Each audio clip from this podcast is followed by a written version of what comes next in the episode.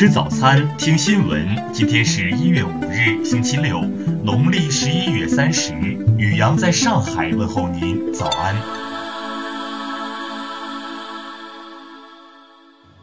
听新闻早餐，知天下大事。据媒体昨天报道，前国脚高峰于去年十月因涉毒被警方行政拘留。据透露，高峰本应参加去年十一月份举行的老甲 A 比赛，但比赛开始前就因涉毒被警方控制。高峰曾与那英有过一段恋情，此前就因多次涉毒被抓。二零一五年多次吸毒被上海警方处理后，高峰被作出社区戒毒裁定。期间，他定期在北京户籍所在社区报到并存有记录。但去年九月，高峰按照社区戒毒的规定到社区报道接受尿检后，再无报道记录。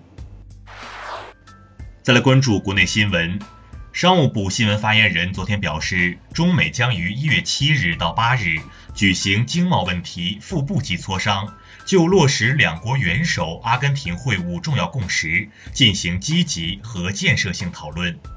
国家税务总局昨天发布通知，要求涉税专业服务机构不得借个人所得税改革实施之机乱收费、高收费，不得蒙蔽纳税人或扣缴义务人谋取不当经济利益。著名医学科学家、消灭我国小儿麻痹症的病毒学家顾方舟同志因病医治无效，于二零一九年一月二日三时三十五分在北京逝世。享年九十二岁。就日前美国发布的中国旅行警告，外交部发言人陆康昨天表示，中方始终依法保障外国公民在华的合法权益，美方发布的旅行提示经不起推敲。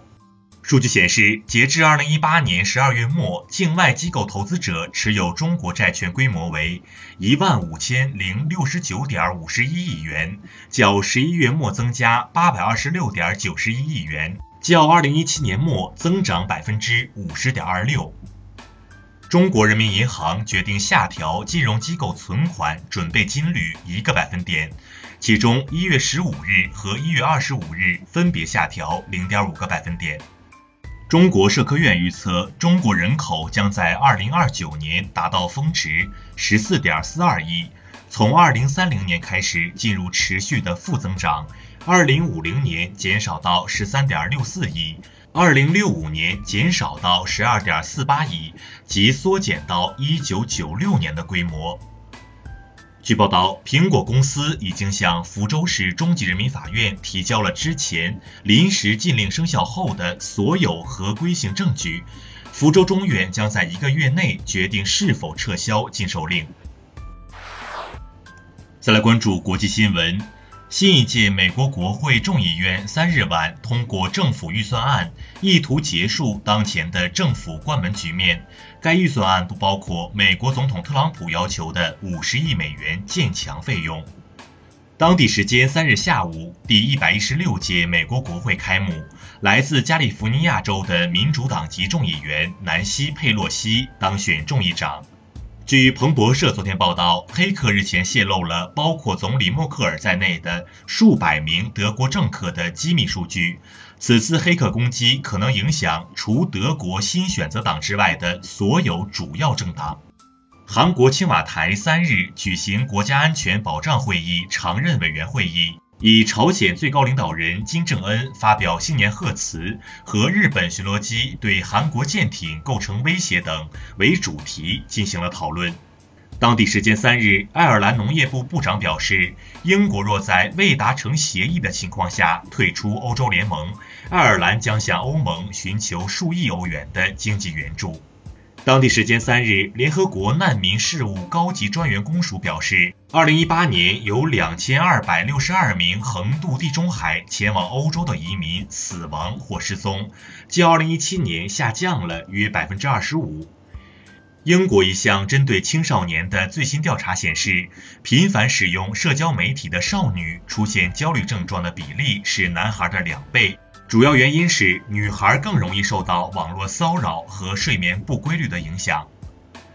当地时间三日，美国由民主党控制的十七个州表示，将就联邦法院近期对奥巴马医保违宪的裁决进行上诉，这可能会导致一场最终需要最高法院作出裁决的漫长法律斗争。再来关注社会民生新闻，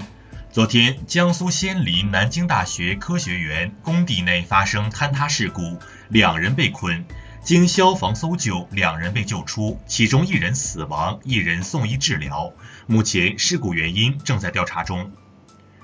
据海南省公安厅官方微博消息，二零一八年十二月二十一日，悬赏十万元公布通缉的涉黑涉恶在逃人员李庆武已投案自首。此前，李庆武因高颜值照片意外走红。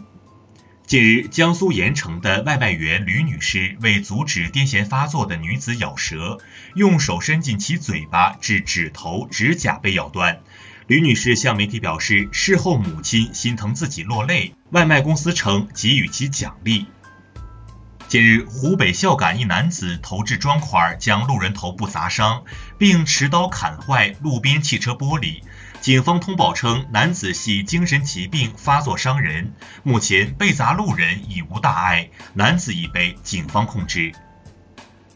近日，重庆一小伙靠假装扫码付款，在一家面馆吃了近半年的霸王餐，老板发觉后怒斥，依民警调解，男子支付了八百元赔偿，目前案件进一步处理中。再来关注文化体育新闻。北京时间一月四日，NBA 官方公布了全明星第一阶段的票选结果，詹姆斯以一百零八万三千三百六十三票当选票王。环球足球奖官方消息，在二零一八年环球足球奖最佳球员评选中，尤文图斯球员 C 罗击败格列兹曼、姆巴佩，连续第三年夺魁。报告显示，过去二十年来，好莱坞女导演比例严重偏低的状况没有明显变化。在去年最卖座的二百五十部影片中，只有百分之八的影片由女导演执导，这一比例低于二零一七年的百分之十一。据北京市文化和旅游局昨日消息，二零一八年首都演出市场再创新高，演出场次、观众人数、票房收入分别增至两万四千六百八十四场、一千一百二十点二万人次、十七点七六亿元。以上就是今天新闻早餐的全部内容，请微信搜索 xwzc 零二一，也就是新闻早餐拼音首字母再加数字零二一。如果您觉得节目不错，请在下方拇指处为我们点赞。一日之计在于晨，新闻早餐不能少。咱们明天不见不散。